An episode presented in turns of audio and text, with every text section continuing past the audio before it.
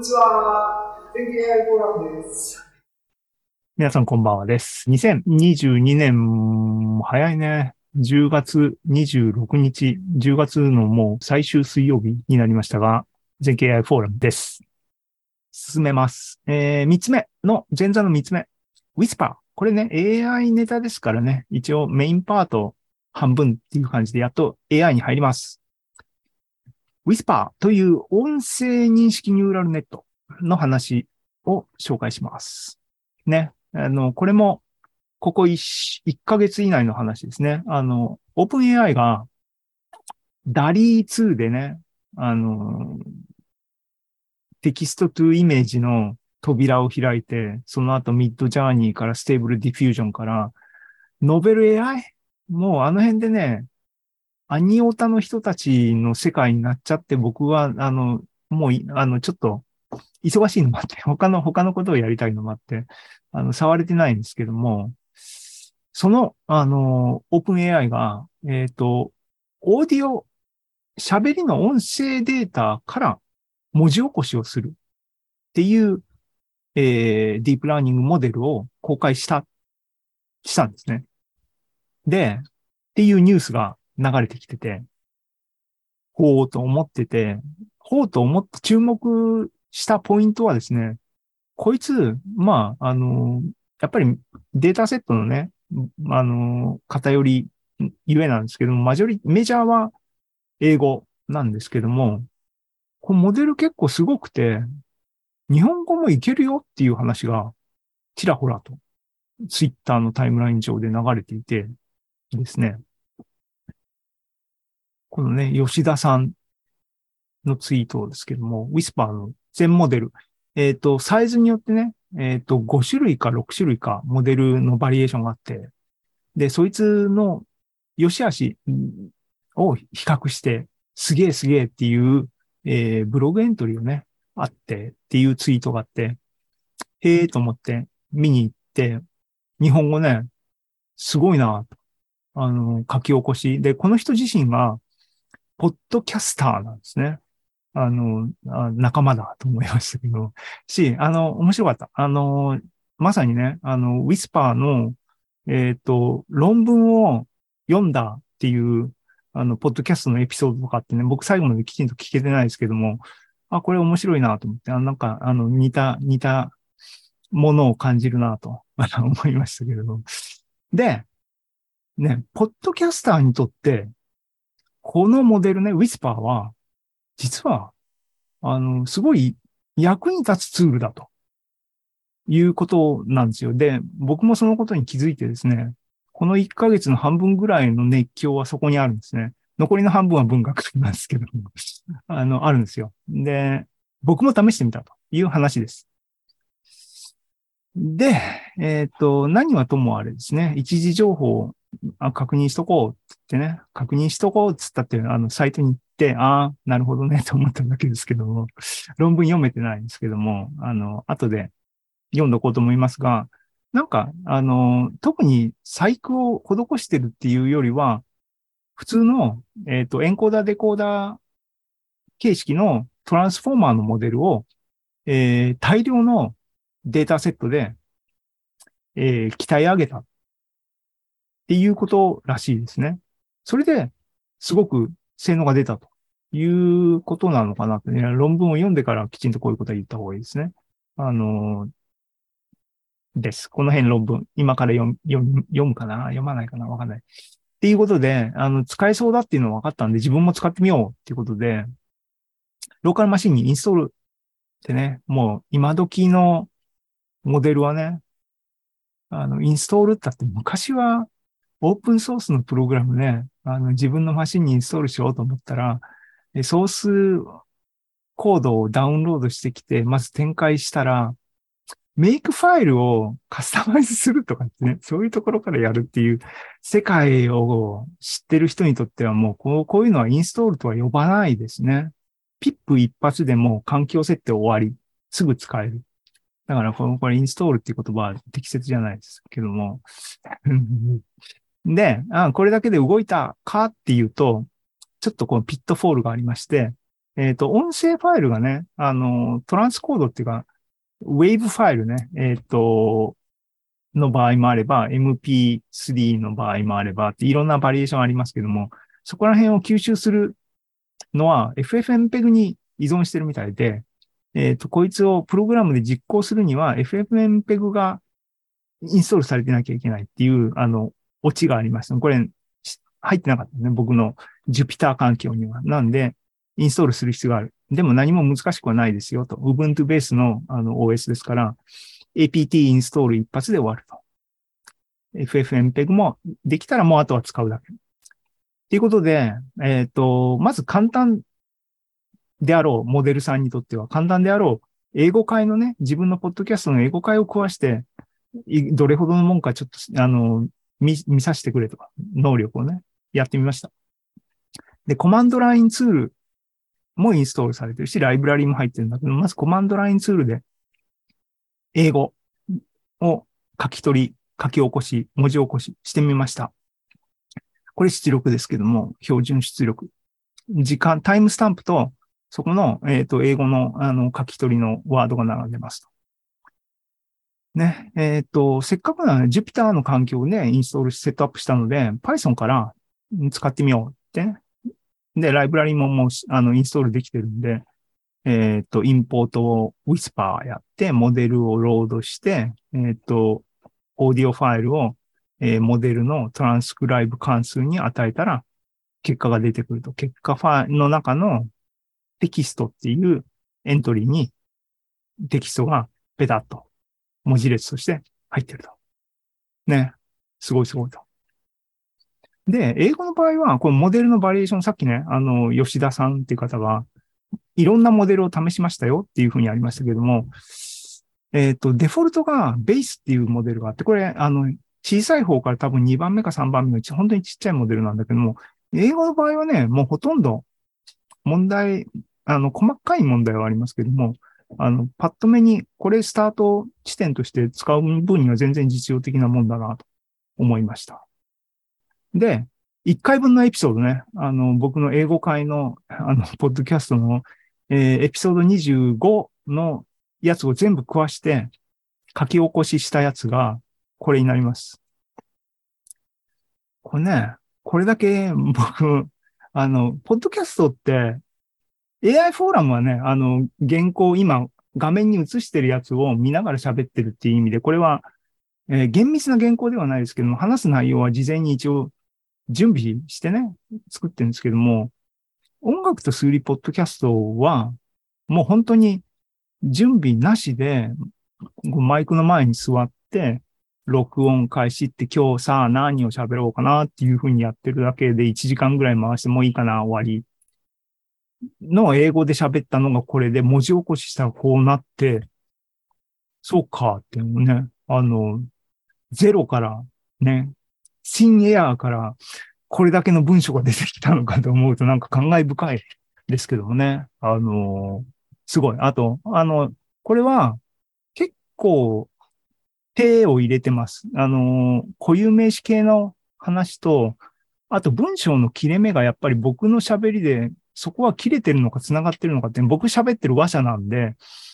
気持ちはわかるんでね。あの、まあ、簡単なんで、これでもすごい多分効率的だろうなと思いますね。自分でディクテーションっていうか、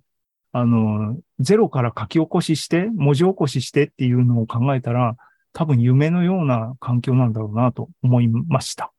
思いましたし、英作文をね、この量の英作文を例えば僕はね、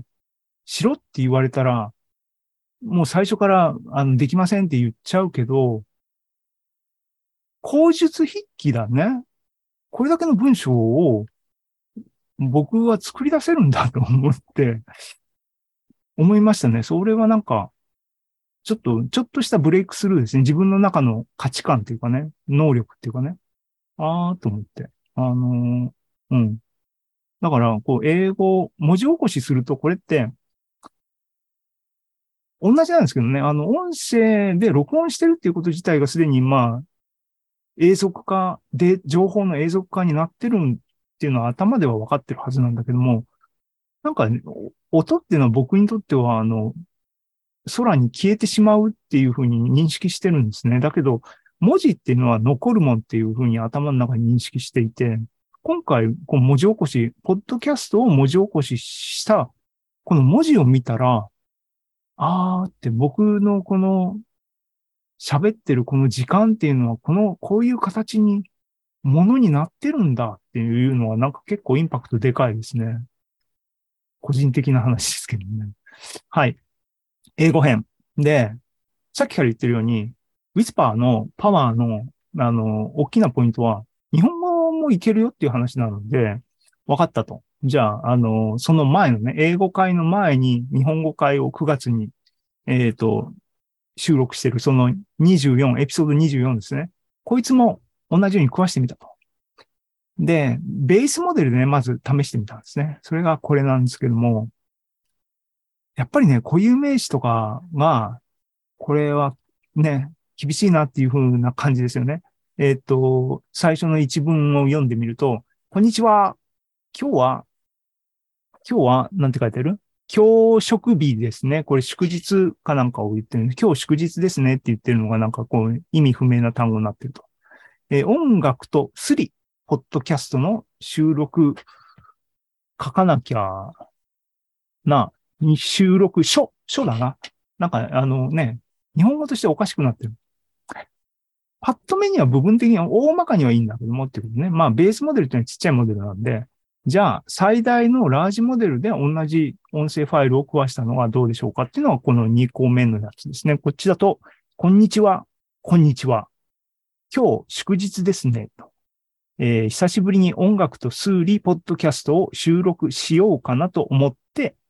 Audacity っていうのはね、あの、オーディオ編集ツールを Audacity っていうんですけども、これスペル間違ってますね。をね、起動して、録音ボタンをポチッとしたんですが、今ね、 Audacity 以外は完璧ですね。っていうことで、これ結構やっぱりインパクトす、いける。わかりました。っていうことで、えっ、とね、えっ、と、エピソード24のね、あの、書き起こしを、ポッドキャストはアンカーにアップロードしてるんですけども、えっ、と、ワードプレスに、と連携してよってアンカーさんがしつこく言うんで、連携して作ったんですね。そのアン、ワードプレスの方に、このトランスクリプションを入れてみました。ね。書き起こしのこれ。で、見たら、さっきも言ったようにね、英語見てすげえ感動したっていうようにね、文字になってるの見たらね、なんか感動するね。喋っといて、自分で喋っといて何を言ったんだって話でしょうけども、これね、結構な文字数を喋ってるんだなって思って、ただただ、あのね、30分とか1時間弱喋ってるだけだと、あっ、そうって感じだけど、文字にすると、こんだけ取り留めもなくね。でも、一応ちゃんとストーリーっていうかね、まああの、文章としても成立してるなって思いますけどもね。それは僕だからそう思うのか、他の人が見たらそんなことないよっていうか、わかんないですけどね。まだあるよ。ここでまだ半分だよっていう。これ下までもう飛ばしちゃいますが、こんな話ね。で、すごいね。この回はね、この回はね、竜とそばかすの姫を見たっていう映画レビューまでしてるよ。興味ある人見てください。同人誌の話もここでもしてるね。あのー、1年前っていうか、さっき言った AI フォーラムのポッドキャストたまたま同人誌の話ですけども、ここ、あれね、ザム記法に、あの、そこの回の内容として引用したんですね。そういう感じで何回もエコーのように、あの、繰り返されてますか。え、っていう、ウィスパーの書き起こしはすげえっていう話です。で、ね。書き起こしの何がすごいって、テキストデータになってることね。だから、えっ、と、トランスコードっていうセンスね。あの、テキストをベースに半組できるわけだ。だから本が作れるっていう話になるわけですよ。ラテフでね、あの、このテキストを半組してみました。物好きやねっていう話ですが、えー、今のね、エピソード24、長々とさっきウェブページに載っけたやつをラテフで、で、ザム記法スタイルね。横書きの二段組で書いたらこんな感じよ。もうなんか、ザム記法ボリューム3のエッセイ一本できたって感じよね。うん。で、いや、これでいい気になって、えっ、ー、と、数式とか何も入ってないから、ね、エッセイだから、これ、縦組みで見てみたいなと思って、で、僕、ラテ風は長く使ってるんだけども、えー、縦組みってやったことがないね、多分ね。あの、なんかスタイルファイル入れ入れたらいいんだろうなっていうぐらいの知識しかなくて、ググってみたら、なんか今、今ね、僕、この UP ラテフ、UTF が通るラテフ、日本語ラテフっていうのに、この間使い始めて。感動したっていうレベルだけども、それ、あの、その JL リックっていうの？これ全然僕知らないんだけども、こう、これを使ったら縦組みで綺麗に書けるよっていうウェブサイトを見つけて、へえと思って、そのまま壊してみた。したらこれよ。もう、あのね、微妙にね、あのー、半角の文字とかは、こう横向いちゃうんで、あのー、基本のアプローチとしては、数字とかは全角を使うべき。あと、この2文字続けるやつはなんか、あの、特別なコマンドで囲い込んだりするっていう手間が発生するらしいですけども、全体の組み方としては、これ、文学フリマじゃないけど、これ文芸誌になるじゃん。文芸ね。自分のエッセイのこと文芸って偉そうに言うなっていう話が、あの、しますけども、自己突っ込みをしますけども、これいいじゃんと思って。ね。文庫本スタイルで、なんか一冊作ってみたい、ちっちゃい、あのね、あの作ってみたいなっていう気がしてるんだけど、それのいいネタかなと思ったりもして。ね、ポッドキャストのエッセイ集を、あの、苦労せずに出せるじゃんと思っ、今思って、分量的にどれぐらいハマればできるのかなって今算段してる。それでもやっぱりあの文字起こしたやつを全部自分で構成しなきゃいけないんで、それは手間って言えば手間なんですけどもね。はい。はい。文学フリマ次は目指すぞと。マジかってね。わかんないですけどね。あの、っていう、えっ、ー、と、ウィスパーで文字起こし。で、これいいんで、しかも、あのー、文字化すると、いいポイントが別にまだ上乗せされて、何かって、まず、まずね、あのー、オーディオファイル、ビデオもそうなんだけど、えー、内容確認が時間がかかるね。今時は、オーディオ再生も、あの、ブラウザー自身が、早回しとか、普通のデフォルトのプレイヤーが早回し機能入ってるんで、それでも昔みたいに、あの、同じ時間を聞き続けないと全部聞けないっていう状況はなくなって、倍速ぐらいで早く早回しで聞くっていうことはできるようになったけども、あの、ビデオも一緒で、コンテンツを舐めるように検索するみたいなのは、良くないメディアですね。それが文字だと、人間がページを送るみたいなね、ホーム、ウェブページでもそうだけど、テキストってやっぱりスピードが、アクセス性が圧倒的に高いっていうのがあるので、文字起こしはすごいインパクトがある。だけでなく、えー、さっき言ったようにテキストデータになるっていうことは、検索ね、えー、DB に突っ込むとか、検索のインデックシング一回すれば、検索でペペってもう膨大なテキストの中からピンって場所が取れるようになるっていうので、これはいい、いい、いいですね。情報を貯める系のブログとかずっと書き続ける系の人、僕みたいな人は、これ、あの、いいですよ。あの、ポッドキャストをやってるシチュエーションでっていうんで、えっ、ー、と、全景 AI ポッドキャストも、えっ、ー、と、ね、えっ、ー、と、10月からはやっと今年のシーズン25に突入しましたって言いましたが、今までの、えー、シーズン1からシーズン24までを今すぐやるかっていうとそういうパワーは起きないですけども、今後のリリースするエピソードに関しては、極力文字起こしも入れて、えっ、ー、と、アップしていこうかなと思ってます。1エピソードがだいたい20分ぐらいの感じで、今回、あのーリリースしたやつは、例えば、文字全部表示すると、これぐらいの分量になるんですね。これやっていこうと思ってます。あのーこのね、ポッドキャストのウェブサイトに行けば、えっ、と、ここに文字起こしを下に入れるっていう形式で読めますと。だから20分全部聞く必要。まあ、ポッドキャスト聞いてもらってもいい。ハンズフリーでアクセスできるっていうのが、ポッドキャストって音声メディアのポイントですけども、えっ、と、ね、ホームページをブラウザーで読むみたいな、あるいはね、まあ、あの、本を読むみたいな感覚で情報にアクセスしたいなっていう人は、テキストもアクセスできるようになるっていうマルチメディア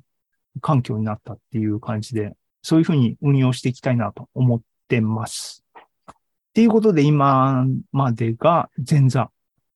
ここで8時になっちゃった。はい。っていう感じです。っていう前座でしたね。AI 技術が、あの、道具として、文字起こしね、これ文字起こしの話ですけども、このクオリティでポンって使えるようになってるっていうのは、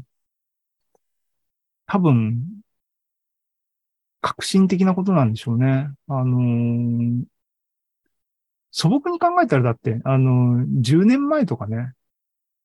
文学フリマの話のあの投稿が2002年だったっていう話、2002年っつったら、今年22年ですから、20年前っていうのはびっくりなんだけども、その時に、